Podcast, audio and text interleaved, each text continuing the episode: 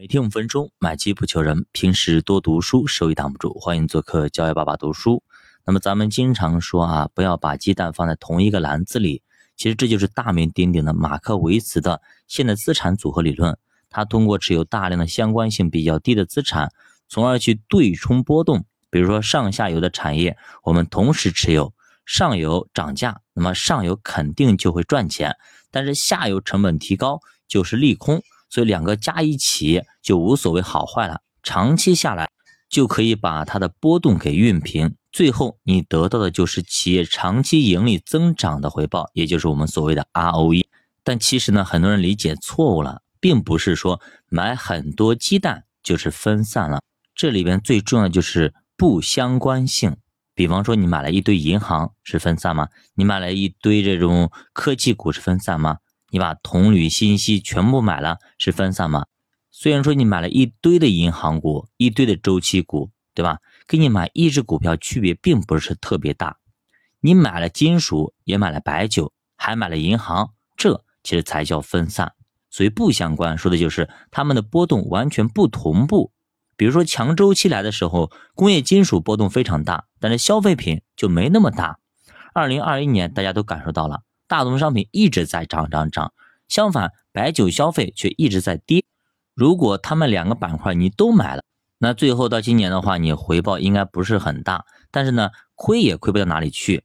这就是我们做资产配置的逻辑。如果你单买了一个消费白酒，那么你低亏的会非常多，比如张坤，对吧？亏了非常多。那如果你单买了这种资源股、能源股，它涨了非常多，但是你不一定压准。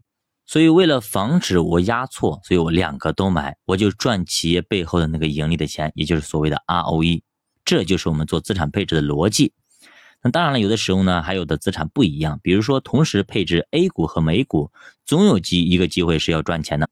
那如果哎巧了，你真遇到了金融危机发生了，股市是全面的下跌，最起码还有国债和黄金可以撑一撑。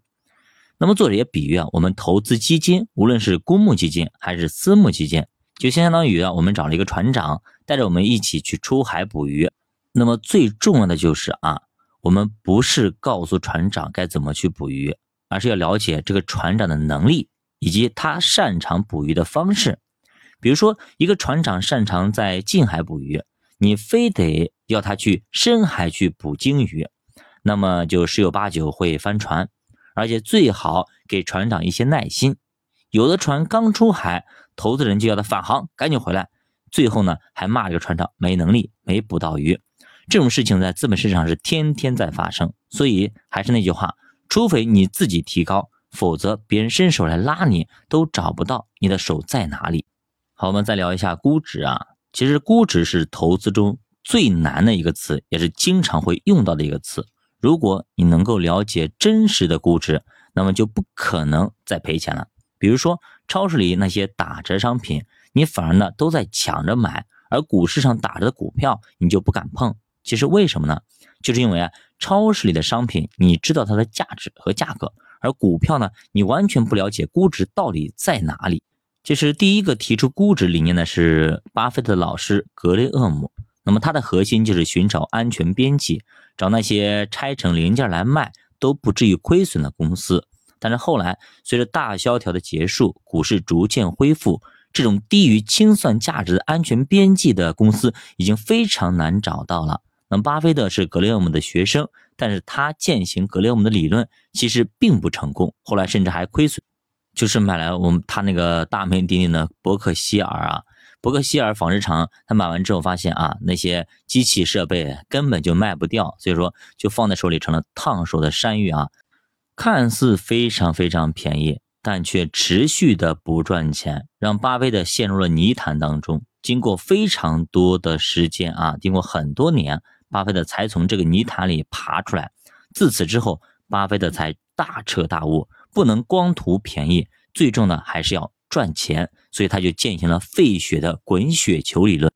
还是那句话啊，如果你想要在投资市场赚到钱，首先你要提升的是你自己，而不是你去到处打听消息。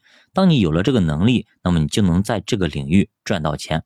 所以说我建议大家还是好好的学习，专攻一到两个领域，把它弄熟、弄透了之后，你在这个行业里才能够赚到钱。